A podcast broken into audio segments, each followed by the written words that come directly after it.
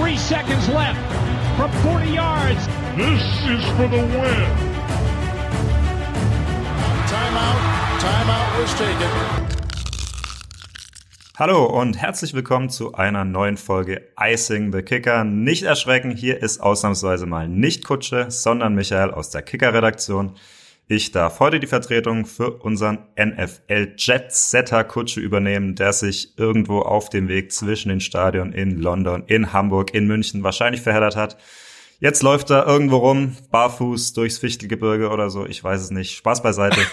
Wir haben heute nicht nur wegen Kutsches Abwesenheit eine ganz besondere Folge für euch, denn wir wollen heute natürlich in erster Linie über das erste Regular Season Game der NFL auf deutschem Boden reden. Am Sonntag um 15.30 Uhr geht's los. Die Tampa Bay Buccaneers gegen die Seattle Seahawks. Ein historisches Spiel für den Football in Deutschland. Und hoffentlich feiern wir auch alle, die da sind, eine große Party in München, auf die wir euch heute bestmöglich einstimmen wollen. Aber nicht nur deshalb ist es heute eine spezielle Folge, denn einerseits feiern wir heute schon die 30. Ausgabe von Icing the Kicker. Und außerdem ist es, glaube ich zumindest, das erste Mal, dass wir gleich drei Kicker-Redakteure am Start haben. Und zwar fangen wir beim ersten an. Mein Packers Leidensgenosse Grille ist am Start. Servus Grille. Ich grüße dich, Michael, und ich grüße natürlich auch den Rest und vor allem den Hahn im Korb heute. Daddy, du musst dir jetzt mit drei Kicker-Kollegen rumschlagen. Ja, ich bin die Henne. Die Henne im Körbler. Aber ist schön. Freut mich. Ja, Grille, wir reden heute, kann man vielleicht schon mal vorwegnehmen, nicht über die Packers, zum Glück für uns, weil zum Glück vor allen Dingen auch für die anderen beiden, weil wir uns sonst wahrscheinlich in einem stundenlangen Rant verlieren würden. Äh, machen deshalb weiter mit Jan, ebenfalls vom Kicker dabei. Hi Jan. Ja, Servus in die Runde. Besondere Woche für den Football in Deutschland, besondere Woche für die Seahawks. Ich freue mich sehr dabei zu sein. Aber Griller hat schon angedeutet, wir sind nicht ganz alleine heute in unserer Kicker-Crew. Selbstverständlich haben wir auch wieder unseren Footballerei-Experten dabei. Deswegen werfe ich einen Gruß hinunter in die Welthauptstadt des Footballs in dieser Woche. Dort sitzt unser München-Korrespondent Detti. Hi Detti, Derby-Niederlage verkraftet gestern Abend. Äh, für die, die es nicht wissen, der Michael ist nämlich Fan von Bayer Leverkusen. Solche Menschen muss es auch geben. Und ich habe es noch nicht verkraftet, dass der erste FC Köln gestern dieses Spiel noch verloren hat. Aber herzlichen Glückwunsch. Gott sei Dank sieht man mein Gesicht nicht, während ich das sage. you can teach speed. Wir haben in der, äh, in der Besprechung vor der, vor der Aufnahme haben wir schon gesagt, das ist Leverkusen ist, also die Offense von Bayer Leverkusen ist äh, wie die Offense der Miami Dolphins. Speed, Speed, Speed. Und äh, Diaby und Frimpong sind Jalen Waddle äh, und Tyreek Hill. Das ist äh, ein guter Vergleich, wie ich finde. Schöne Überleitung ja, wieder zurück. Nur, nur, nur stehen die Dolphins ein bisschen besser da in der NFL noch, als, als noch. Bayer Leverkusen noch. Ja. ja. Detti, wir vom Kicker sind ja jetzt erst am Wochenende, werden wir die lange und beschwerliche Reise von Nürnberg nach München auf uns nehmen. Äh, Du als Münchner bist ja schon vor Ort. Gib uns doch mal einen kleinen Eindruck. Wie ist die Stimmung in der Stadt gerade? Was bekommst du so mit von der NFL in München? Ja, ich bin ein bisschen im Outback. Ich bin im Landkreis Freising zu Hause, aber ich bin gebürtiger Münchner und muss sagen, es ist echt sensationell. Also ich hab's mir nicht so krass so früh schon vorgestellt. Ich dachte, das ist halt der Game Day entscheidend sein und da wird natürlich äh, die Stadt eingetaucht sein in, in, in NFL-Farben und, und Trikots, äh, wohin man sieht. Aber es ist eigentlich schon seit Tagen so, dass du diesen, diesen, dieses Fieber hast. Es ist natürlich, wenn man, wenn man vor Ort selbst ist, im Epizentrum sozusagen, dann, dann weiß ich nicht, wie es, äh, für die anderen ist, die das äh, extern beobachten, aber es ist schon geil. Und es ist halt ein absoluter Meilenstein äh, für die Entwicklung dieser Liga in Deutschland. Das ist selbstredend. Aber ähm, was auch die NFL aufzieht, da bin ich schon relativ begeistert, muss ich sagen. Es gibt jetzt auch in den nächsten Tagen noch ähm, diverse Wirtshäuser in der Innenstadt, äh, die die NFL-Branding bekommen. Äh, es gibt diese vier deutschen Teams, die diese Home Marketing Area Deutschland äh, gewählt haben, also die Chiefs, die Panthers, die Patriots und die Buccaneers, die sozusagen ein eigenes Pub, so nennen sie das, es sind halt Wirtshäuser, sie nennen es Pub, äh, haben, das komplett dann in den jeweiligen Teamfarben und, und mit Bildern ausgestattet wurde. Und äh, dann natürlich Seattle auch noch äh, eine eigene Wirtschaft. Also das ist schon, das ist schon cool, dass da auch die Gastronomie so mitzieht und ähm, ja, diese NFL so mit ins Boot nimmt. Ich bin relativ begeistert, muss ich sagen. Wir wollen natürlich gleich noch ausführlicher über das Munich Game reden. Vorher aber, wie ihr es uns gewohnt seid, geben wir euch noch einen kurzen Ausblick auf das Thursday Night Game, das heute Nacht steigt. Die Atlanta Falcons treffen auf die Carolina Panthers, also ein Division-internes Duell in der NFC South und eins, das beim letzten Mal ja richtig viel Bock gemacht hat. Erst vor zwei Wochen haben die beiden Mannschaften ja schon mal gegeneinander gespielt. Und für mich persönlich war das eins der unterhaltsamsten Spiele so der letzten Jahre. Wir hatten viel Kicker-Drama, wir hatten eine verkappte Hail Mary, wir hatten einen Jubel von DJ Moore, der dann den entscheidenden Punkt letztendlich gekostet hat. Jan, meinst du, wir sehen heute wieder so ein Spektakel für den neutralen Fan? Ich würde es mir natürlich wünschen, aber wenn man sich das letzte Spiel der Panthers anschaut, das war natürlich ein Offenbarungseid. 0 zu 35 zur Halbzeit zurückgelegen. Gegen die Bengals noch nie haben die Panthers zur Halbzeit so hoch zurückgelegen. Das hatte natürlich direkt Konsequenzen. Ähm, unter der Woche wurden zwei Trainer entlassen, der Cornerback-Trainer und der Defensive Line Coach mussten beide gehen. Also da rumort's noch gewaltig bei den Panthers und ich kann mir nicht unbedingt vorstellen, dass es nochmal so ein Spektakel geben wird. Dazu war der Eindruck der letzten Woche einfach zu schlecht. Ich gehe beim Jan da total mit. Man hat äh, PJ Walker gesehen, der hat drei von zehn Pässen nur angebracht für neun Yards, wurde dann gebencht und soll jetzt gegen die Falcons trotzdem starten, obwohl Baker Mayfield und Sam Darnold äh, fit sind. Laut ja, laut Plan. Und ja, also ich, das war witzig vor zwei Wochen, aber die Falcons haben nur ganz knapp gegen die Chargers verloren, haben den Sieg hergeschenkt. Also ich sehe die da viel, viel gefestigter. Ich bin da ganz klar bei den Falcons. Ja, also ich weiß auch nicht, was ich von dem Spiel erwarten soll. Ich gehe auch nicht davon aus, dass das so ein Punktefestival wieder wird. Das, das Drama am Ende, als DJ Moore diesen Sensationspass von PJ Walker fängt in der Endzone gegen zwei oder drei Verteidiger, dann seinen Helm abnimmt, aufgrund dieses Vergehens dann eine Strafe kassiert, das Team dadurch dieser Extrapunkt weiter nach hinten äh, gesetzt wird und dann natürlich verschossen wurde, was dann zu einer Verlängerung führt und dann tatsächlich noch ähm, zu einem Sieg für die für die Falcons. Also klar haben, hat Atlanta das Spiel gegen die Chargers meines Erachtens auch ein bisschen hergeschenkt, weil sie ja diesen Fumble hatten, den sie dann recovern und dann während der Recovery ähm, auf dem Weg zurück in die andere Richtung da den Ball wieder verlieren und es dann äh, letztlich auch zu einem Sieg von den Chargers kommt mit dem Field Goal. Aber ja, also Atlanta hatte viele enge Spiele. Atlanta gefällt mir, da haben wir letzte Woche schon drüber gesprochen. Ich gehe auch schwer davon aus, dass allein dieses Run-Game der Falcons reichen wird, um gegen Carolina zu gewinnen. Mal sehen. Also ihr seid alle bei den, bei den Falcons, wenn ich das so einschätzen kann. Jan, Jan, Jan, Jan, nein, Jan ist, Jan ist bei den Panthers? Ich bin tatsächlich bei den Panthers. Es spricht zwar alles gegen die, aber wenn man sich nochmal zurückerinnert, ähm, nach dem McCaffrey-Trade hat man auch gedacht, jetzt geben sie die Saison komplett her. Nächstes Spiel 21 zu 3 gegen die Buccaneers. Und es könnte so ein bisschen sein, dass sich die Geschichte wiederholt. Jetzt waren sie katastrophal schlecht. Alle setzen gegen sie und mein Bauchgefühl sagt mir, da könnte vielleicht was gehen. Sie spielen zu Hause, es ist wieder Division Game. Sie haben zum ersten Mal schwarze Helme, falls das den letzten Kick gibt. Ähm, Premiere für die schwarzen Helme. Vielleicht machen sie einen auf Superhelden und oh. Black Panthers und ich traue ihnen durchaus was zu. Mein Sorry an Tommy, an den Falcons-Fan. Ich glaube, da könnte was gehen für die Panthers und ich bin da leicht bei das den Panthers. Das ist natürlich ein gutes Argument mit den Helmen. Das habe ich noch gar nicht so. Ja, ich. Ja.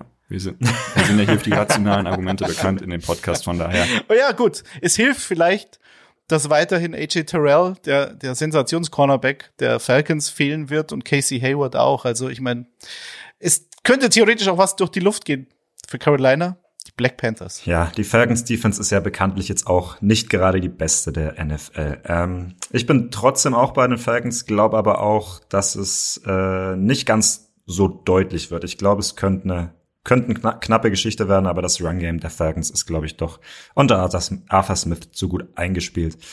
Wir wollen jetzt natürlich sprechen über das Spiel, auf das Football Deutschland seit Monaten hinfiebert. Die Allianz Arena als Schauplatz für Tom Brady, den GOAT. Und um das mal so ein bisschen einordnen zu können, diese historische Bedeutung dieses Spiels, Grille, würde ich dich ein bisschen ins Boot nehmen. Du warst ja bei uns beim Kicker der Pionier in Sachen NFL. Also kann man ja kurz erzählen. Mittlerweile sind wir ein paar mehr geworden. Aber du hast die Berichterstattung da über Jahre hinweg eigentlich fast im Alleingang gewuppt, auch als der Football noch so ein bisschen in der Nische steckte. Hättest du es damals in deinen Anfangszeiten für möglich gehalten, dass die NFL so einen Hype erlebt und wir jetzt quasi einen Podcast aufzeichnen und in drei Tagen ein Spiel in Deutschland stattfindet? Ich habe es natürlich immer gehofft, aber wenn ich mich da zurückerinnere, wenn ich ganz kurz ausholen darf, also es war vor im September vor zehn Jahren bin ich zum Kicker gekommen und dann nach relativ kurzer Zeit als freier Mitarbeiter übernommen worden und da habe ich dann ein bisschen irgendwann angefangen, die NFL-Berichterstattung anzuschieben. Da gab's noch gar kein eigenes Ressort, das war immer alles in Mehrsport gepackt. Jeden Früh ist dann immer Golf, das Modul Golf und Beachvolleyball und alles Mögliche immer oben drüber geschoben worden. Und wenn ich dann immer im Dienst war, habe ich dann immer Football hochgeschoben, bis ich dann irgendwann mein eigenes Ressort bekommen habe. Dann meine, meine Bachelorarbeit habe ich später, als ich mein Studium abgeschlossen habe, auch darüber geschrieben, da wie der American Football und die NFL quasi in Deutschland immer mehr an Beliebtheit gewinnt, dann ja auch mit Pro7, als die in die, in die Übertragungen eingestiegen sind. Und so hat natürlich das auch beim Kicker immer mehr Zuspruch erfahren und dann ja eben das Team ist größer geworden, die jetzt an der NFL mitschreiben. Das freut mich natürlich sehr und natürlich einfach auch der ganze Hype drumrum. Deswegen ist es wirklich, ich hätte es mir so gewünscht, aber vor zehn Jahren hätte ich es nicht unbedingt gedacht, dass es, dass wir jetzt zehn Jahre hier später sitzen, natürlich jetzt auch so einen Podcast hier betreiben können mit der Footballerei und eben eine Berichterstattung jetzt machen können über ein in Deutschland, in München anstehendes Spiel. Das ist schon irgendwie eine Wahnsinnsentwicklung und es geht ja so weiter. Also es ist ja noch mehr zu erwarten. Die nächstes Jahr Frankfurt und Co. Also es bleibt ja, der Hype bleibt. Ja, vielleicht äh, haben wir dann auch bald noch einen Beachvolleyball-Podcast. Schauen wir mal. Ähm. Bogenschießen. Bogenschießen. Ich wäre ja für Bogenschießen. Ich habe ich auch hier bei mir ums Eck. Ähm, ich wohne in so einem schönen, wirklich wunderbaren Dorf und da gibt's ein, eine Bogenschützenabteilung, die nennt sich Sherwood Forest. das ist doch naheliegend. Der Podcast Sherwood Forest über Bogenschützen. Wäre so auf meiner Bucketlist. Und das Schau dich an, Michael. Und das können wir dann im Mehrsportbereich auf jeden Fall schon mal hochschieben. Ne? Mehrsportbereich finde ich auch super.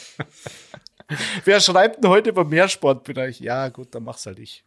Alles klar. naja, ich glaube, der Jan freut sich wieder, wenn die Darts-WM losgeht. Das läuft dann immer im Mehrsportbereich, ne? Absolut. Dann äh, muss ich mir mit Grillen engen Kampf liefern, ob NFL ja, oder Darts angesiedelt wird. Müssen wir vielleicht, vielleicht müssen wir es am Kickertisch äh, ausspielen. Äh, vielleicht noch kurz zu diesem, zu dieser Entwicklung der NFL in Deutschland. Also ich verfolge die NFL ja auch seit Anfang der 2000er so. Ähm, seitdem eben auch die Seahawks und äh, sagen wir diese Ära mit Mike Holmgren äh, damals Anfang der 2000er, die ist mir fast noch näher als die jetzige unter Pete Carroll, aber okay, ich will das jetzt nicht aufwiegen. Ich hatte das Glück äh, die die Seahawks beim Super Bowl in New York live zu sehen, also von dem her, also ich ich das hat schon auch einen sehr großen Platz in meinem Herzen. Äh, die letzten Jahre und vor allem auch der Head Coach, der meines Erachtens ein bisschen zu sehr kritisiert wurde. Deswegen freue ich mich jetzt für ihn, dass die Saison doch besser läuft, als viele gedacht haben. Oder eigentlich alle gedacht haben. Alle. Und äh, ja, wenn man jetzt so zurückblickt, sagen wir die letzten 20 Jahre oder die letzten 10, weil da ging es ja eigentlich so richtig los, so Mitte der 2010er Jahre mit, mit, mit der Free TV-Geschichte und äh, mit diesem Interesse, was dann da explodiert ist, das ist schon Wahnsinn. Und ich finde jetzt, wenn man guckt, weil du vorher gefragt hast, wie, wie, fühlt sich's an in München? Äh, natürlich hast du dann Good Morning Football live vom Marienplatz Wahnsinn, ne? äh, mit äh, Kyle Brand, der da in einer C&A-Lederhose über den Marienplatz rennt und Angry Runs nachstellt und irgendwelche äh, Touristen anschreit, die gar nicht wissen, was los ist natürlich ist das jetzt ein Klischee, was hier gefahren wird. Und äh, das war eigentlich auch immer so mein, mein Grund für mich, dass ich gesagt habe, als noch nicht klar war, welche Stadt den Zuschlag bekommt. Da war ja noch nicht bekannt, dass es zwei Städte werden und dass es eben über die nächsten Jahre, die sich da so alternierend ähm, abwechseln. Vielleicht haben wir aber nächstes Jahr sogar zwei Spiele in Deutschland, man weiß es ja nicht. Aber für mich war immer klar, okay, wenn es München wird, dann wird diese Lederhosenschiene gefahren, dieses Klischee. Und ich als gebürtiger Münchner fühle mich da aber jetzt nicht irgendwie verarscht oder vorgeführt oder denke mir, meine Güte, das ist doch keine Tracht, was du sitzt wir da doch hier auch mit Lederhose gerade im Podcast. Ich lese ja auch in Lederhosen hier und äh, also oben rum habe ich habe ich einen Trachtenjanker und unten rum habe ich gar nichts an. Aber das ist ja bekannt. Ich darf's ja. Ich bin ja von hier. Aber ich ich finde das überhaupt nicht schlimm, weil es ist doch klar, dass das jetzt so marketingtechnisch so aufgezogen wird. Und natürlich ist es lächerlich. Natürlich nervt's. Aber ich glaube, Jan sieht's ein bisschen anders. Ich sehe es ein bisschen entspannter. Komm, lass doch den Spaß. Ist doch egal. Es gehört doch dazu. Ich habe auch mal viereinhalb Monate in München gewohnt und kann daher bestätigen, dass nicht rund um die Uhr äh, Leute in Lederhosen und Dirndl rumlaufen. Vor allem nicht in solchen. In solchen wird, wird natürlich so ein ja. bisschen mit den Klischees gespielt. Ich habe es eben auch schon in der Besprechung gesagt. Bei dem Seattle-Training waren dann plötzlich die Alpenhörner am Spielfeldrand und es wird natürlich ein bisschen mit diesen Klischees gespielt, aber ich glaube, andersrum wäre es ja genauso. Also ich glaube auch bei äh, der Good Morning Folge wurde dann gesagt, andersrum würden wir auch sagen, äh, USA besteht aus Cowboy-Stiefeln und Kid Rock, von daher ist, ist ja. doch in beide Richtungen gleich und wenn man es mit einem Augenzwinkern äh, betrachten kann, ist doch alles gut. Wir wollen uns jetzt mal dem Geschehen auf dem Rasen widmen in der Allianz Arena. Äh, als die Spielpaarung für München bekannt gegeben worden ist, bin ich ganz ehrlich, auch sorry Jan und Detti, ich dachte zuerst, also rein sportlich gesehen wird es wahrscheinlich nicht das allerspannendste Spiel. Super Bowl-Anwärter Tampa Bay gegen eines auf de, der auf dem Papier schlechtesten Teams der Liga vor der Saison, muss man sagen. Jetzt, Daddy, du hast es gerade schon gesagt, stellt, stellt sich die Ausgangslage eigentlich umgekehrt dar, ne? Seahawks stehen bei 6 und 3, die Bucks nur bei 4 und 5. Äh, Daddy, Jan, ihr seid beide Seahawks-Fans. Sind die Seahawks auch für euch Favorit in diesem Spiel am Sonntag? Ich starte mal, wenn man es mit der Seahawks-Fanbrille betrachtet, klares Ja. Wenn man es ohne die Seahawks-Fanbrille betrachtet, ein einfaches Ja. Sie haben die letzten vier Spiele gewonnen, immer mit zehn Punkten Vorsprung. Die Defense hat sich wahnsinnig gesteigert. Wir hatten es vor ein paar Wochen von einer der schlechtesten zu einer der besten. Die Offensive funktioniert. Geno Smith, man wartet auf den Einbruch. Er kommt einfach nicht. Er produziert weiter gut, lässt sich auch von Rückschlägen wie dem Pick Six am letzten Wochenende nicht aus der Bahn werfen, hat danach wieder zwei gute Drives. Es sieht eigentlich alles sehr gut aus im Moment und ich bin mir gar nicht so sicher, ob ich mich da so wohlfühle, wenn ich sage, die Seahawks gehen plötzlich als Favoriten in das Spiel. Ich weiß nicht, wie, wie Daddy das sieht. Ähm, nimmst du die Favoritenrolle an? Hast du eine andere Meinung oder wäre dir die Underdog-Rolle vielleicht sogar ein bisschen lieber aus Sicht der Seahawks? Naja, also mit der müssen sie jetzt leben, mit dieser Favoritenrolle auch in den nächsten Wochen. Also gerade der Sieg jetzt gegen Arizona in Arizona war schon überraschend überzeugend, sage ich jetzt mal. Was mich so sehr begeistert, neben diesen beiden ähm, Offensive Tackle Rookies, die sie, die sie gedraft haben, und neben den beiden äh, Cornerback Rookies, die wirklich überzeugend spielen mit Tariq Woolen und äh, Kobe Bryant, was übrigens ein sehr schönes Matchup wird gegen Mike Evans und Chris Godwin. Ich bin sehr gespannt ist halt dieser Pass Rush. Und der ähm, war halt zu Beginn der Saison gar nicht existent. Also sie hatten ähm, in fünf Spielen 8-6. So haben sie die Saison begonnen und in den letzten vier Spielen haben sie dann auf einmal 19 aufgefahren und haben jetzt insgesamt äh, 27, sind damit Top 5 in der Liga. Und das war ja so ein bisschen meine Bold Prediction vor der Saison, dass ich glaube, mit diesem Wechsel des Defensive Coordinators und auch des Systems und den Neuzugängen, äh, vor allem Uchena und Wosu, den sie von den Chargers geholt haben, ähm, als, als Free Agent, dass das der Schlüssel sein könnte, um zumindest eine stabile Saison zu spielen. Damals war aber halt noch nicht klar, wie die Quarterback-Situation aussieht. Und ähm, dass Gino Smith wirklich so gut ist, damit konnte auch keiner rechnen. Das muss man schon mal ganz klar so sagen. Ich glaube auch nicht, dass er, dass er abfällt. Ich glaube, das hat jetzt schon zu lange bewiesen, dass das in diesem System dass er sich da sehr wohl fühlt. Deswegen glaube ich nicht da, dass, dass wir da noch eine Überraschung erleben werden. Aber okay, äh, ob sie jetzt Favorit gegen Tampa sind, wahrscheinlich ja auf dem Papier. Aber dieser letzte Drive der Buccaneers, vielleicht Grille, wenn du jetzt mal für die Buccaneers sprichst, das hat mich schon wieder davon überzeugt oder daran erinnert, dass dieses Team wahnsinnig viel Talent hat und halt immer noch Tom Brady hat, der auch in keinster Weise physisch irgendwie abfällt. Das wurde ja auch schon spekuliert. Warum tut er sich das noch an? Also an ihm liegt's nicht. So. Und das hat man halt bei diesem letzten Drive gegen eine Rams Defense, die natürlich auch völlig underperformt äh, in dieser Saison, das ganze Team. Aber sowohl die Defense als auch dann die Offense, zumindest im letzten Drive, hat schon so überzeugt, dass ich nicht sagen würde, dass das ein Selbstgänger für Seattle ist, um Gottes Willen. Grille, wie siehst du's? Also einen Selbstgänger sehe ich nicht. Ich möchte noch nur mal ganz kurz noch eine Lanze für Gino Smith brechen. Was halt mir da vor allem extrem positiv auffällt, ist quasi, ich glaube, ich habe es schon mal vor ein paar Podcasts gesagt, dass er mit jeder Waffe quasi handelt. Also es gibt nicht die eine oder die zwei Kombinationen, dass man weiß, okay, er geht immer auf Tyler Lockett oder er geht auf DK Metcalf. Jetzt war es letzte Woche Tyrant Noah Fant, auf den er fast 100 Jahre, also mit dem er fast 100 Passing Yards erreicht hat. Also da ist immer, er, er hat quasi diese Klasse oder diese Ruhe auch inzwischen in der Pocket dann zu sehen, okay, meine Option A, B ist vielleicht zu, ja, dann gehe ich auf Option C und die funktioniert halt einfach auch. Und das ist schon wirklich was, wo ich eben auch keinen Einbruch dann sehe, weil ich einfach merke irgendwie bei dem Jungen, dass da funktioniert viel. Und wenn dann irgendwie mal nicht gepasst werden muss, ja, dann stellen sie eben drei Tight Ends, habe ich auch noch gelesen, die machen ganz, ganz viel mit drei Tight Ends, dass dann Kenneth Walker irgendwie da richtig schön freigeblockt wird. Der hat dann letzte Woche auch noch wieder über 100 Yards und zwei Touchdowns erreicht als absolut aufstrebender Rookie, vielleicht Rookie of the Season. Also da sind offensemäßig auf jeden Fall Waffen da, aber ja, um auf die Buccaneers zu kommen, ich war, ich habe es live gesehen, ja auch letzte Woche das Buccaneers-Spiel. Und es war wieder lang, wo man sich denkt, wo ist die Offense der Bucks eigentlich da? Und dann hatten sie schon kurz vor Ende noch einen Drive mit Brady.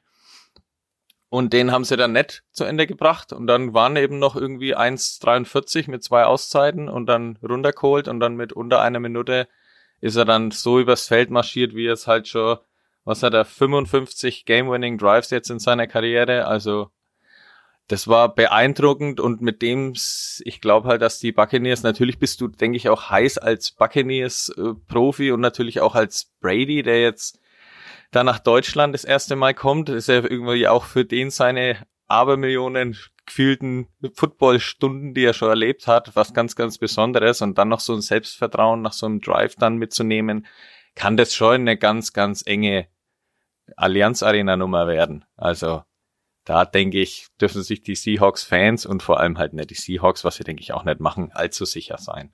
Wenn wir bei den Bucks bleiben wollen, äh, und jetzt mal konkret auf das Spiel am Sonntag gehen, gehen, was glaubt ihr, was müssen die Buccaneers machen, um diesen leichten oder einfachen oder vielleicht auch doch deutlichen Favoritenstatus der Seahawks zu übergehen und in München das Spiel zu gewinnen?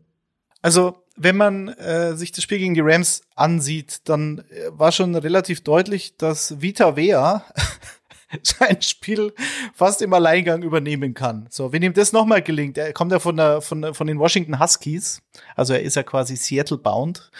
Ähm, Revenge Game, Hashtag. Oh. Hat man ja auch schon.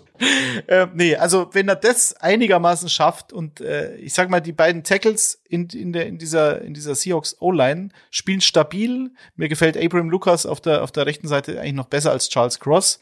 Äh, das Entscheidende gegen Bea ist aber natürlich, wie du die Interior O-Line zusammenhältst. Und äh, da bin ich gespannt. Das könnte so ein X-Faktor sein für die Buccaneers.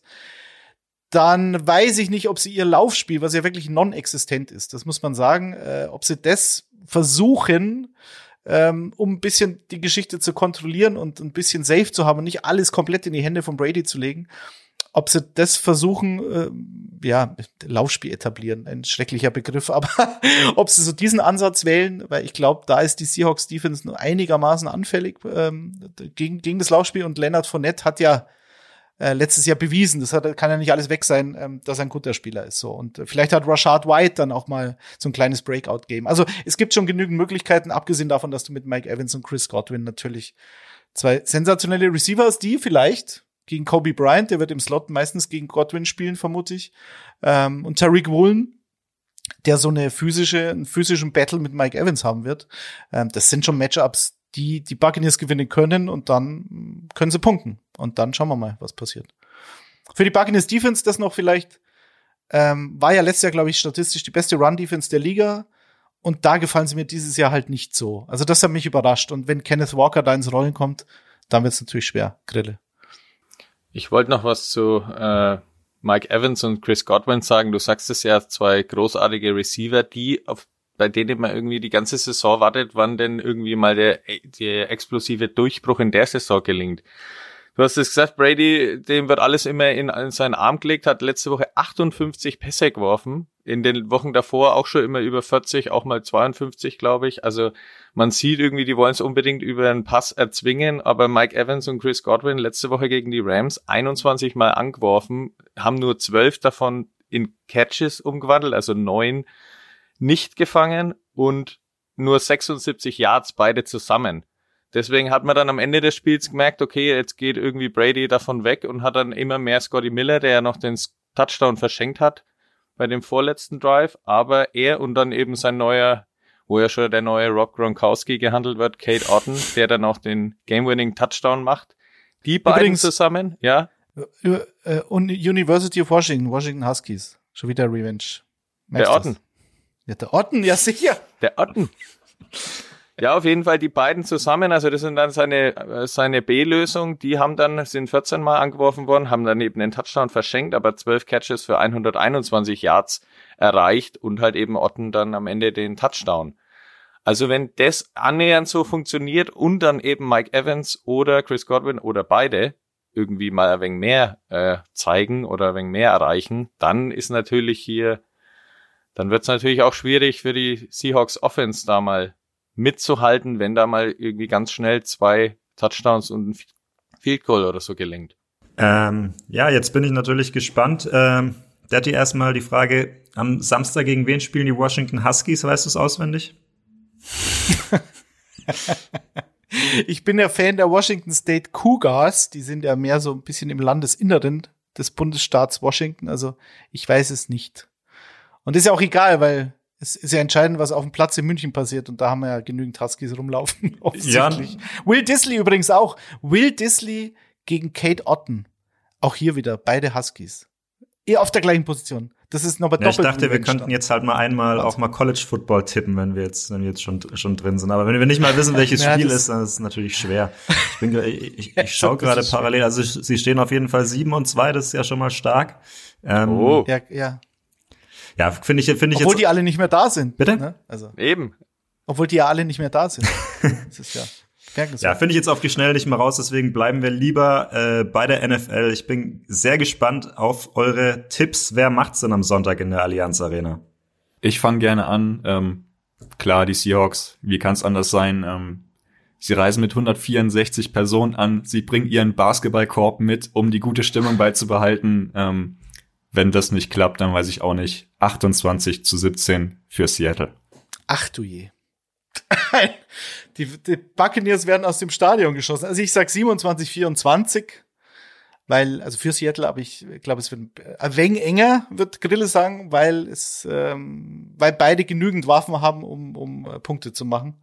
Deswegen ähm, hoffe ich auf ein engeres Spiel, weil es einfach geil ist, wenn du dann, wie letztens in London, Vikings gegen Saints, so ein Spiel muss es halt werden, äh, um diese Experience für die, für die NFL in Deutschland noch geiler zu machen. Ich habe auch eine ganz, ganz enge Kiste. Ich habe äh, mir extra noch aufgeschrieben, halt auch wieder Game-Winning Touchdown Drive für Brady, ein 27 zu 23, kurz vor Schluss. Ähm, auch deswegen, ich habe gestern nochmal nachgelesen, er ist jetzt im vierten Land, also er war in Mexiko schon, natürlich in den USA, ist ja logisch. Und in England hat er schon gespielt und steht bei 3 und 0, hat kein internationales Spiel ähm, verloren. Da auch Top-Werte, also jeweils über 300 Yards Passing und insgesamt 10 Touchdowns. Also das scheint ihm irgendwie ziemlich zu gefallen, da auch mal auswärtig unterwegs zu sein. Und wenn er dann eben am Sonntag gewinnen würde, wäre er der erfolgreichste Ausle also NFL-Profi im Ausland mit 4-0. Grad 3 zu 0 stehen auch noch Jay Cutler und Ryan Fitzpatrick. also die zwei wie auch immer Jay Cutler das mal schaffen konnte, ich konnte es auch nicht glauben, aber ja. Also Brady hat die ultimative Chance auf 4-0 und ich denke, da mit der Offense, die ich ja gerade schon angerissen habe, wenn das mal funktioniert, könnten sie am Ende dann noch den Touchdown kurz vor Schluss zum 27-23 verwandeln dass Jay Cutler und Ryan Fitzpatrick in einer Reihe stehen mit äh, Tom Brady in irgendeiner Statistik ist schon sehr bemerkenswert. Äh, ich gehe aber mit Grille. Ich glaube auch an ein knappes Spiel. Ich glaube aber auch an die Bucks. Ich glaube, es wird nicht so viele Punkte geben. Ähm, beide Defenses sind, finde ich, ganz gut drauf. Äh, Brady hat am halt am Ende vielleicht wirklich dann noch den Tick mehr Routine und nach diesem Game-Winning-Drive gegen die Rams vielleicht auch ein bisschen äh, mehr Selbstvertrauen wieder. Ähm, deshalb sage ich 16 zu 13 für die Bucks. Ähm, jetzt wisst ihr also, wie es ausgeht. Ähm, gucken könnt ihr am Sonntag natürlich trotzdem noch. Äh, wenn ihr noch weitere Infos zum Spiel braucht, dann schaut gerne in die Kicker-App oder in die neue Footballerei-App. Äh, bei uns beim Kicker, da wird es auch in den äh, nächsten Tagen bis zum Spiel noch einige Vorberichte in textlicher Form geben zu den Seahawks, zu den Bucks, äh, aber auch zu den Plänen der NFL in Deutschland. Da habe ich letzte Woche unter anderem mit Alex Steinfort gesprochen, den wir hier auch schon im Podcast haben, dem NFL-Chef in Deutschland. Ähm, da wird es also auch noch was zu geben. Das alles beim Kicker. Und äh, Daddy, die Footballerei, hat, glaube ich, auch einiges geplant an Programm in München, richtig? Ja, wir, wir sind äh, zahlreich vertreten. Ähm, ich muss nicht im Hotel schlafen, überraschenderweise, aber ich werde so ein bisschen den Reiseführer machen. Wir werden uns am Samstag in der Innenstadt auf jeden Fall blicken lassen und wir werden uns am Sonntag vor dem Spiel Tailgate technisch austoben, äh, wie das dann genau abläuft und wo wir uns dann alle treffen, wo ihr dann alle hinkommen äh, könnt, wenn ihr wollt, äh, um mit uns ein äh, Königpilsner zu trinken. Das werden wir euch dann über die sozialen Kanäle noch rechtzeitig mitteilen. Aber das wird bestimmt sehr lustig glaube ich. Und wenn ihr noch weiteren Lesestoff braucht für die lange Bahnfahrt nach München, wenn ihr aus der niedersächsischen Provinz aus anreist oder so, dann äh, gibt auch noch was zu lesen von Detti, der ein Buch über die Geschichte des Seattle Seahawks geschrieben hat. Also ihr merkt, an Stoff äh, geht's uns nicht aus für dieses Spiel. Wir wollen jetzt aber weitermachen mit dem sportlichen Topspiel des Wochenendes, das dann gleich im Anschluss an das Munich Game steigt, nur halt so ein paar Meter nordöstlich äh, nordwestlich, Entschuldigung. Äh, die Buffalo Bills gegen die Minnesota Vikings. Äh, beide Mannschaften liegen klar auf Playoff-Kurs. Die Vikings haben sogar einen Sieg mehr als die Bills, warum auch immer, gefühlt eine kleine Überraschung. Aber die Bills haben jetzt seit letzte Woche verloren gegen die New York Jets und Josh Allen hat es, glaube ich, im Anschluss sehr schön und selbstkritisch gesagt, ist schwer zu gewinnen, wenn der Quarterback scheiße spielt. Jetzt wissen wir stand heute noch gar nicht sicher, ob er am Sonntag überhaupt spielt. Er hat sich eine Ellenbogenverletzung zugezogen gegen die Jets. Was meint ihr, können die Bills auch gewinnen, wenn ihr MVP-Caliber Quarterback gar nicht spielt? Das ist die große Frage und äh, die können wir ähm, seriös nicht beantworten am Donnerstag vor dem Spiel. Also es ist, es ist auch, glaube ich, so eine prinzipielle ähm, Frage, die sich die, die, die Bills beantworten müssen für sich selbst intern. Also ich denke schon, dass er spielen kann, wenn er müsste. Und wenn wir uns jetzt in den Playoffs befinden, dann wird er, dann wäre das gar keine Frage. Ich glaube auch, dass er durch den Schmerz hindurchspielen kann. Ich finde es bei Quarterbacks ist natürlich der Ellbogen ungünstig. Ähm ich glaube, noch schlimmer ist dann die, die, die Schulter am Wurfarm und irgendwas, irgendein Finger am Wurfarm. Ich glaube, das mit dem Finger ist am schlimmsten. Und äh, wenn du Schulterprobleme hast, auch das, weil du dann einfach diese, das haben wir bei Baker Mayfield gesehen, der letzte Jahr ähm, eine kaputte Schulter hatte, obwohl es die linke war. Aber selbst da hast du gemerkt, dass es sich ganz anders in diese Würfe hinein bewegt. So, also du bist, du kannst einfach diese diese Bewegung, diese Motion nicht so machen, wie du es normalerweise machst. Jetzt mal sehen. Also mm, ich glaube, es ist die Gefahr, dass da ein längerfristiger Schaden, dass, dass das ganze ähm, Flame up nennt man das, glaube ich, oder Flare up, wenn er wenn er zu früh spielt oder wenn er durchzieht und das Ganze schlimmer macht. Wenn sie ihn jetzt in dem Spiel, in diesem Spitzenspiel auf die Bank setzen, wäre es vielleicht ähm, auf lange Sicht besser. Und das ist natürlich ganz entscheidend für die Frage, wer gewinnt dieses Spiel. da müssen wir uns nichts vormachen. Ähm, was glaubst du, Jan? Spielt er oder spielt er nicht? Ich bin da voll bei dir, dass die Bills kein Risiko eingehen werden. Man hat zwar gesehen, sein letzter Verzweiflungswurf auf Gabe Davis war insgesamt 69 Yards durch die Luft. Das war der weiteste Wurf der NFL in den letzten sechs Jahren. Also da war natürlich auch noch eine Menge, eine Menge Adrenalin im Spiel und so weiter. Also es würde theoretisch gehen, aber ich bin da voll dabei, solange es irgendwie Restzweifel geht, sollten die Bills da kein Risiko eingehen. Ähm, und sie haben ja mit Case Keenum einen in der Hinterhand, der mit Minneapolis und den Vikings bestens vertraut ist. Das ist dann natürlich noch mal eine schöne Geschichte für sich. Wie nennt man das? Das äh, Minneapolis Miracle oder das Revenge Game, von du wahrscheinlich eher sprichst. mal bei den Washington Huskies. Ich glaube, ich glaub, er hat in Houston Wahrscheinlich. Ich, Houston gespielt, in Tech in College. Aber. Dieses, also Bills gegen Vikings ist so dermaßen voller Revenge. Ich, ich konnte gar nicht mehr. Ich habe die, diese Hashtags hier auf meinem Zettel. Äh, Stefan Dix. Revenge. Es ist das wäre doch aber auch wieder eine schöne Geschichte für sich, wenn Case Keenum und äh, Stefan Dix die Vikings zerstört, die zweite Niederlage zuführt. Ja. Das wäre doch auch wieder was für sich. Ja, ja. Von daher müsste man vielleicht hoffen, dass äh, die Bills auf Case Keenum setzen.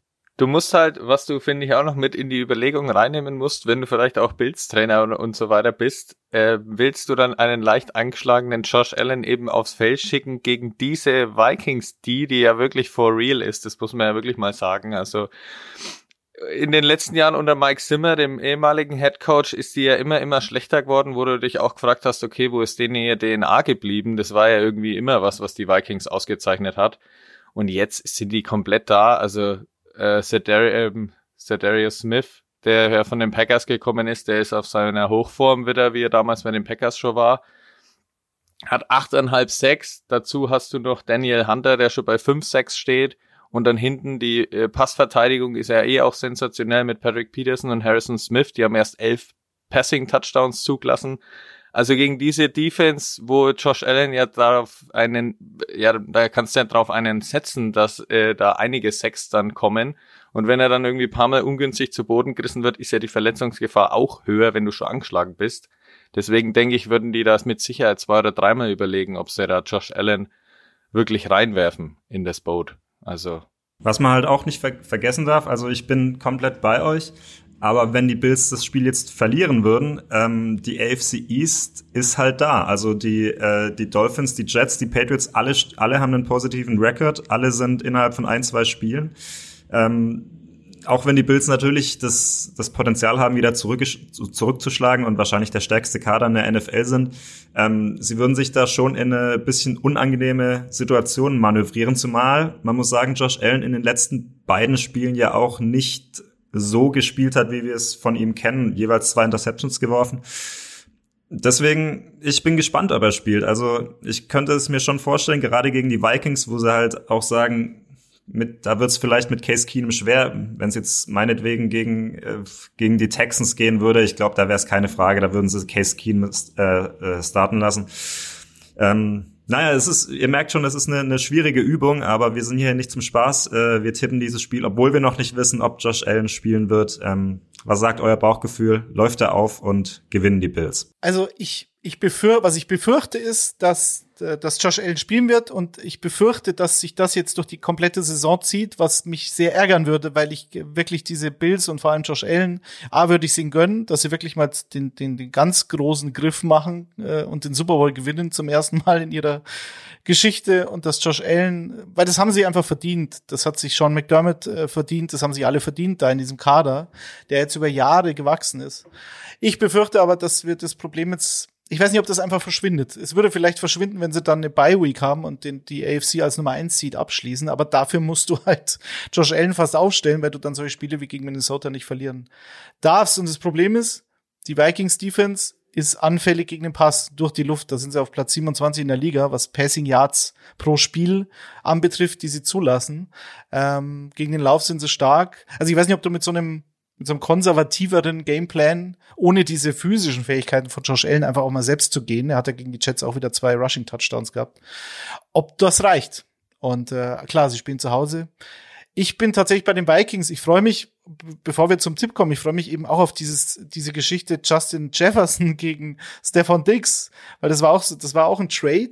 Die Bills traden für einen absoluten Alpha Nummer 1 Receiver, alles richtig gemacht, ähm, geben dafür einen First Round Pick her und dieser First Round Pick wird dann Justin Jefferson für die Minnesota Absoluter Win-Win-Trade. So, also, Win-Win-Trade, so ist es genau. Und äh, ähm, die beiden, ich weiß nicht, ob die schon gegeneinander gespielt haben in den letzten Jahren, aber das, das sind schon mit die besten Receiver der ganzen Liga. Das ist ein schönes Matchup auf jeden so, Fall. So, komm, Daddy, hau raus. Ähm, Wie geht's aus am Sonntag? Okay, also 24, äh, 21 für Minnesota, sage ich. Ich habe jetzt zweimal, glaube ich, hintereinander gegen Minnesota in den Upsets getippt. Ähm, sie haben mich zweimal bestraft, sechs Spiele in Folge gewonnen. Ich gehe jetzt mit den Vikings. Ich will es aber nicht jinxen, Vikings-Fans. Ich entschuldige mich jetzt schon.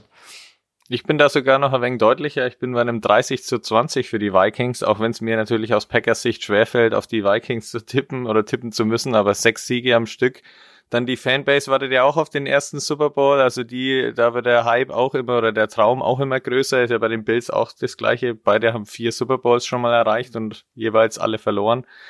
Und ja, die Offense, über die haben wir ja auch nur ganz kurz jetzt mit Jefferson gesprochen, also Thielen, Cook und ähm, TJ Hawkinson, den sie ja letzte Woche das erste Mal eingesetzt haben, der da schon sich ganz gut eingegliedert hat für sein erstes Spiel.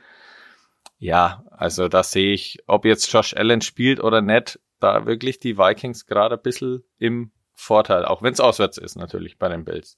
Also ich merke schon, ich nehme heute so ein bisschen äh, Kutsches Rolle ein. Ich wette demonstrativ gegen euch. Ich habe, ob jetzt Josh Allen oder Case Keenum hin oder her, ich habe einen 27 zu 14 für die Vikings.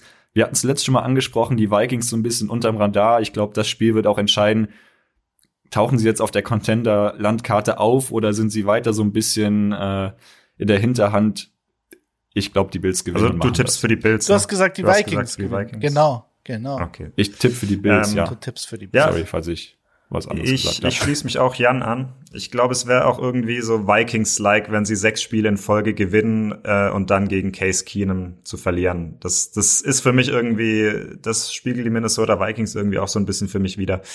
Deswegen gehe ich mit den Bills und tippe mal unverfänglich auf ein 24 zu 17. Ähm, Soweit zu diesem Spiel.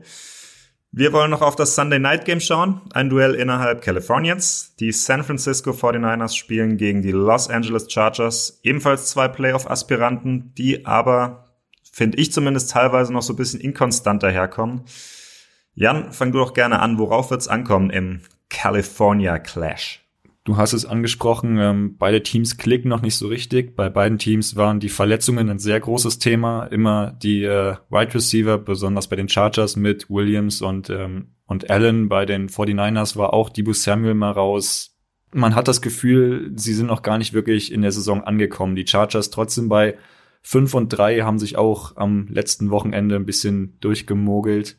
Ich glaube, dass die Bye Week den 49ers sehr gut getan hat. Einerseits ist jetzt die, äh, Debo Samuel wieder komplett fit. Ich habe nochmal geguckt, äh, er ist nicht mehr questionable, er wird also sehr, sehr wahrscheinlich spielen. Andererseits war jetzt die Bye Week gut, gut um einfach Christian McCaffrey noch mehr in das äh, offensive Spiel einzubinden. Das hat zwar auch vor der Pause schon gut ausgesehen, aber ich glaube, dass diese Zeit jetzt einfach nochmal geholfen hat, dass die 49ers nochmal einen Schritt nach vorne machen. Das sind so meine Key Points, ähm, die für mich in Richtung 49ers sprechen. Ich habe auch ganz groß mir notiert, dass ja wirklich, also die Chargers bei 5 und 3 und die 49ers bei 4 und 4 stehen und vom Gefühl her die 49ers irgendwie trotzdem, trotz der Verletzungssorgen und alles, das deutlich bessere Team, das deutlich, also bessere Team in der Form quasi sind, weil bei den Chargers hast du halt wirklich auch natürlich Verletzungssorgen, bei den Receivern vor allem ähm, mit Mike Williams und Keenan Allen, die quasi nie zusammen da sind und auch äh, Keenan Allen ja schon länger weg war. Und ähm, alles muss quasi über Austin Eckler laufen, der ganz zwei ganz kurze Touchdowns nur erreicht hat letzte Woche.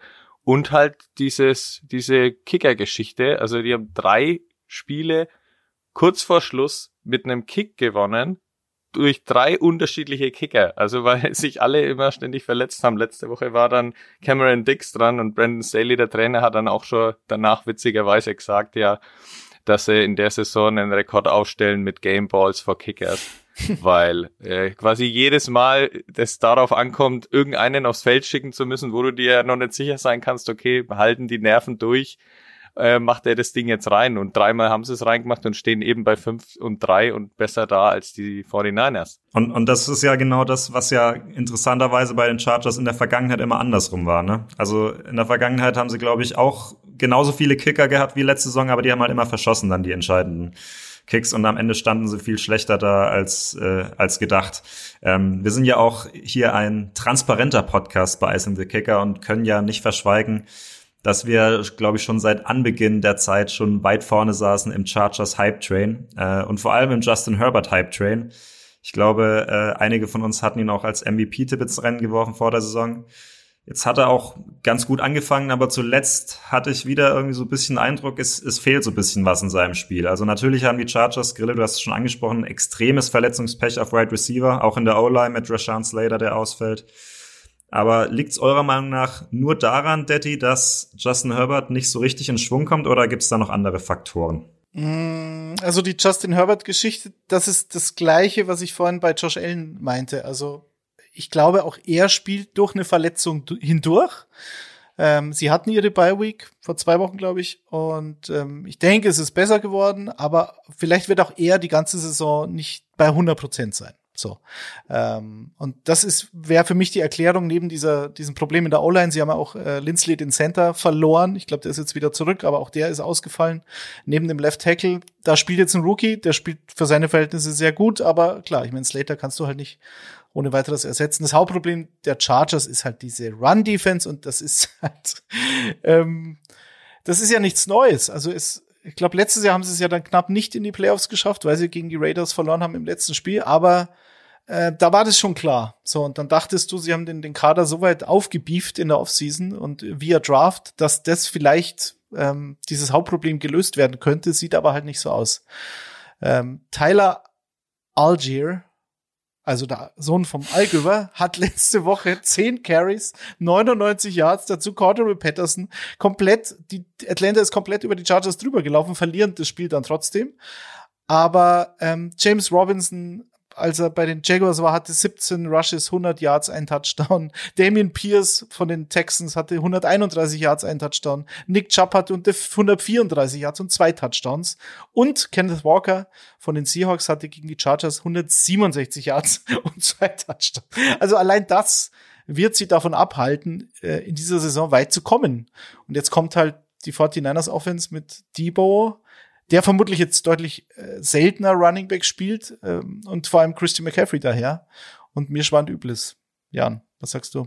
Aber spricht das nicht eigentlich sogar ein bisschen für die Chargers? Wir kritisieren Herbert oder sagen, er ist nicht richtig ja, fit. Ähm, die Run-Defense funktioniert nicht so. Wir haben uns alle mehr Big Plays erhofft.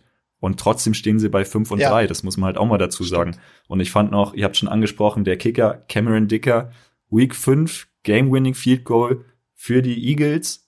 Jetzt in Week 9, Game-Winning Field Goal für die Chargers. Ähm, zweimal der Held des Spiels, zweimal Special Teams Player of the Week.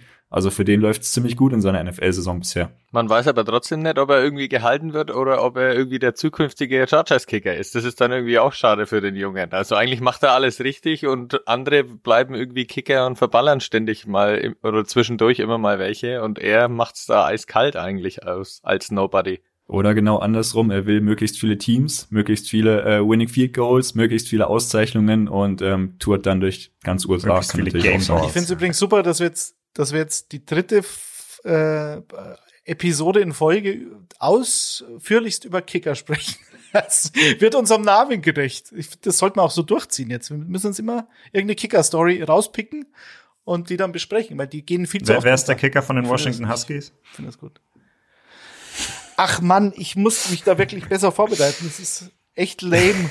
Hier, ich, das ist halt dieses Humble Break. Ich hau da einen Namen raus und kenne mich überhaupt nicht aus, wovon ich spreche. Das stimmt. Wir kommen. Hast mich erwischt. Da, davon lebt doch der Podcast. Ja, genau. Wir kommen vom Kick zum Pick. Natürlich will ich eure Game Picks und mir abholen. Chargers gegen Niners, wie geht's aus? Ich fange diesmal an ähm, und konzentriere mich auch, dass ich das richtige Team wähle. Ich habe ein 30 zu 17 für die 49ers gewählt. Ich sag 34-21 für die 49ers, die für mich mittlerweile der Super Bowl-Favorit in der NFC sind. Ich glaube, McCaffrey war genau das, das Puzzleteilchen, was ihnen noch gefehlt hat und deswegen.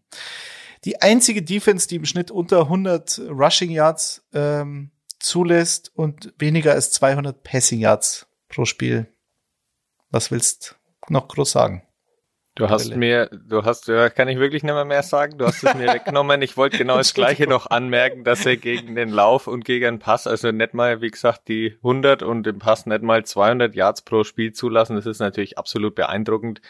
Und um deinen Punkt, Daddy, nochmal klarer zu machen, also diese Laufverteidigung der Chargers ist nicht nur irgendwie, irgendwie besser geworden, sondern die sind einfach auf Platz 32 mit fast sechs zugelassenen Yards pro Lauf. Also das ist katastrophal und deswegen bin ich hier bei einem 27 zu 17 für die 49ers, weil äh, Debo und CMC ja einfach das Niederwalzen werden und dazu die 49ers Defense eben fast nichts zulässt.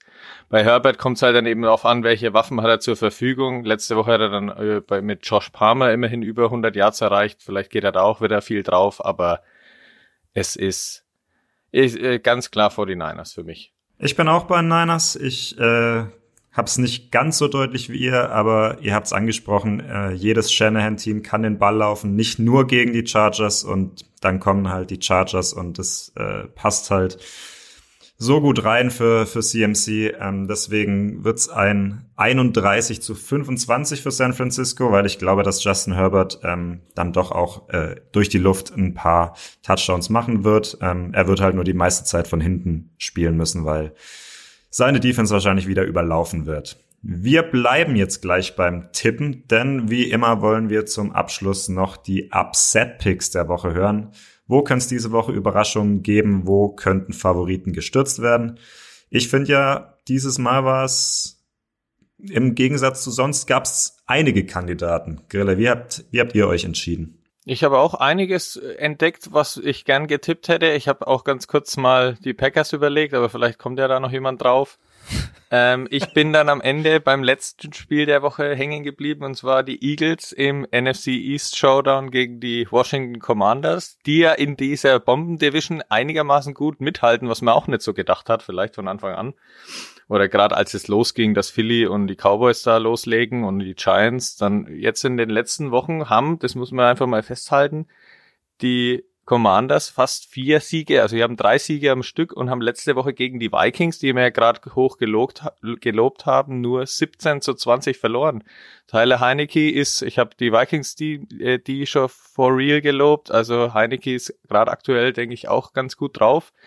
Und warum jetzt nicht einfach mal diese Serie? Also ich kann mir nicht vorstellen, dass die Eagles das ewig durchziehen, deswegen nach der Woche, glaube ich, steht's mal bei 8 und 1 also man muss dazu, man muss dazu sagen, dass äh, Grille die Eagles schon mal hat verlieren lassen vom das hat jetzt nicht so hingehauen. Ich hatte nee. letzte Woche die Washington Commanders auch als Upset-Pick, hat auch nicht hingehauen. Äh, ich hatte sie, dachte, es wird da weiter so laufen. Ich hatte sie gegen die Packers gewinnen lassen. Das hat funktioniert, aber ähm, die, wir sind schon relativ oft Gast in diesem Segment.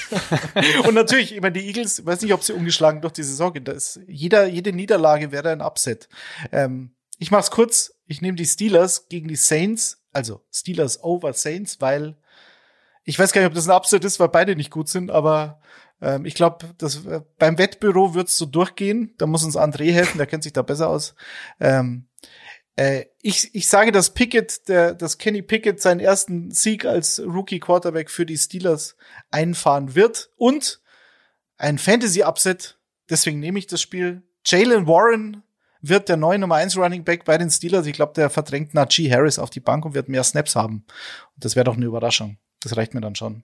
Ich werde natürlich dann, falls das passieren wird, ich würde natürlich dann die ganzen Nachi Harris Memes auf Twitter vermissen, weil die sind schon immer schön gewesen in den letzten Wochen, weil da geht ja fast gar nichts. Nein, es geht, seit er gedraftet wurde, geht fast gar nichts. Also das ist, ich weiß, es war immer die Frage, kann er überhaupt was dafür oder liegt es an dieser O-Line? Oder liegt es an Big Ben? So war letztes Jahr die Erklärung. Wenn die Defense genau weiß, kein Pass travelt über fünf Yards durch die Luft, dann kann ich die Box schon zustellen. Aber mittlerweile in diesen paar Snaps, die Jalen Warren, äh, der Rookie, bekommen hat, sah halt deutlich spritziger aus als, als Najee Harris. Und Mike Tomlin muss irgendwas ändern. So kann es ja. ja. nicht weitergehen. Irgendwas muss geändert werden, ist ein ziemlich gutes Stichwort. Äh, Grille hat sich nicht getraut oder hat die Hoffnung schon verloren, auf die Packers zu setzen. Ich mach's. Ich sehe bei den Packers gegen die Cowboys ein Upset-Pick. Das kann bei Rogers einfach nicht so weitergehen. Das war wirklich schlimm anzuschauen. Das tat weh gegen die Lions und ich glaube jetzt im heimischen Stadion ähm, werden wir hoffentlich nochmal den alten Rogers sehen und sie schlagen die Dallas Cowboys. Also du glaubst tatsächlich auch, dass über ein Pass das Spiel gegen die Cowboys gewonnen werden kann? Ich habe mir gestern Gedanken gemacht, ich habe nach rationalen Argumenten gesucht, welche Key, Key Matchups, wo könnten die Packers vorne sein? Jetzt ist auch noch ähm, Aaron Jones angeschlagen. Rashan Gary ist draußen ich die ganze Saison ich habe keine rationalen Argumente gefunden und das ist ja das Schöne an dem Sport. Ähm, warum soll es nicht funktionieren? Lass irgendwas Verrücktes passieren. Lass auch mal einen Turnover, der irgendwie das Stadion zum Kochen bringt, direkt am Anfang. Irgendwas muss da gehen. Das, das kann wirklich so nicht weitergehen, was wir da gesehen haben die letzten Wochen bei den Packers und deshalb glaube ich, jetzt sind sie fällig im positiven Sinne. Und wenn es nicht mal wieder so ein Aaron Rodgers Magic Spiel gibt, dann gegen die Cowboys. Da hast du schon recht. Da gab es in der Vergangenheit so viele äh, von denen, wo er gerade gegen die Cowboys zur Höchstform aufgelaufen ist. Schön, dass wir jetzt doch noch ein bisschen über die Packers gesprochen haben, ohne abzuranten. Ähm, ich glaube nicht an die Packers. Ich glaube an die Denver Broncos bei den Tennessee Titans. Äh, die Broncos hatten jetzt eine Bye Week, die konnten vielleicht noch mal ein bisschen nachjustieren, was ehrlich gesagt auch dringend nötig ist bei der Offense. Äh, Russell Wilson und ähm, generell das, das Coaching, das Play Calling, da hat wenig gepasst bei den Broncos. Jetzt kam die Bye Week, da mussten sie was machen. Die Titans hingegen haben noch Sunday Night gespielt, hatten also ein bisschen weniger Vorbereitungszeit. Jetzt ist noch nicht ganz klar, ob Ryan Tannehill wieder zurückkommt. Wenn Malik Willis spielt, muss ich sagen, der hat äh, als Passer bis jetzt wenig gezeigt und er hat auch gezeigt, dass die Coaches äh, nicht so auf ihn setzen, weil er, glaube ich, immer nur zwischen fünf und zehn Passing Attempts überhaupt hatte. Und 80 Prozent davon waren dann einfach nur so Go-Routes, die er einfach nur straight up in the air geworfen hat. Ähm, Also er hat wenig gezeigt, was jetzt eine gute Denver Defense beängstigen sollte, auch wenn Bradley Chubb nicht mehr da ist. Ähm, wird diese Denver Defense dort trotzdem, glaube ich, noch weiterhin eine gute Defense sein, eine solide Defense sein, die auch Ryan Tannehill, der von der Verletzung zurückkommt, äh, Probleme bereiten kann. Deswegen denke ich, die Broncos schaffen ein überraschendes 17 zu 10 in Nashville, äh, weil sie auch Derrick Henry gestoppt bekommen mit ihrer D-Line. Ähm, soweit zu den Upset-Picks. Wir wollen natürlich auch eure hören. Äh, schreibt uns gerne auf Social Media, schreibt der Footballerei, schreibt im Kicker und vor allem genießt das Spiel am Wochenende. Ich glaube, das wird richtig geil. Wenn ihr in München seid, wenn ihr Karten bekommen habt oder einfach so in der Stadt seid, äh, dann kommt zum angesprochenen Tailgating der Footballerei. Da freuen wir uns auf euch ähm, euch zu treffen, auch vielleicht mal eine Runde Cornhole zu spielen. Weiß nicht, hat es schon mal von euch jemand gespielt? Hat da jemand Erfahrung? Gibt es jemanden, den ich nicht als Gegner mir auswählen sollte? Nee, ich, wir können Bogen, Bogenschießen können wir machen, aber ich, Bogenschießen. die Münchner Polizei ist da immer so streng. Keine Ahnung warum. Schauen Ich habe tatsächlich mal in meinem Auslandssemester in äh, Memphis, Tennessee, ein zwei Runden Cornhole gespielt. Allerdings ist das auch schon wieder sechs, sieben Jahre her. Ähm, deswegen mal gucken. Ja, aber hast du, hast du gewonnen oder verloren? das ist schon hast so lange her, dass ich das nicht mehr mehr weiß. Also äh, bei, beim, beim, beim Bierpong Alles wüsste ich es noch, aber nein, ich kann mich nicht dran erinnern. Ich weiß aber, dass es Spaß gemacht hat. Deswegen äh, hoffe ich, dass, dass wir da vielleicht auch mal eine Runde spielen können am Sonntag. Ähm, also kommt gerne vorbei, wenn ihr da seid und ansonsten genießt das Spiel. Es wird, glaube ich, eine richtig geile Sache für den Sport in Deutschland. Ähm, und wir sind dann nächste Woche wieder da. Ähm, dann auch wieder mit Kutsche. Dann müsst ihr mich nicht mehr als Moderator ertragen. Ähm, ich sage auf jeden Fall danke euch. Danke fürs Zuhören und äh, bleibt gesund. Wir sehen uns in München. Danke Jungs, danke Jan, danke Grille, danke Detti. Ich würde sagen, wir sind raus für heute. Ciao. Danke dir, Michael, für die Moderation. Das Ciao. war sehr schön. Danke dir, sehr gut. Mir hat mir sehr gut gefallen. Gerne wieder.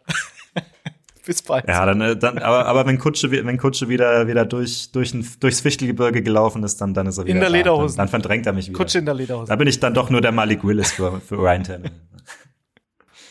Oder ihr macht halt mal eine Doppelmoderation wie äh, beim Kanzlerduell. Feuert dann die Fragen hin und her. einfallen.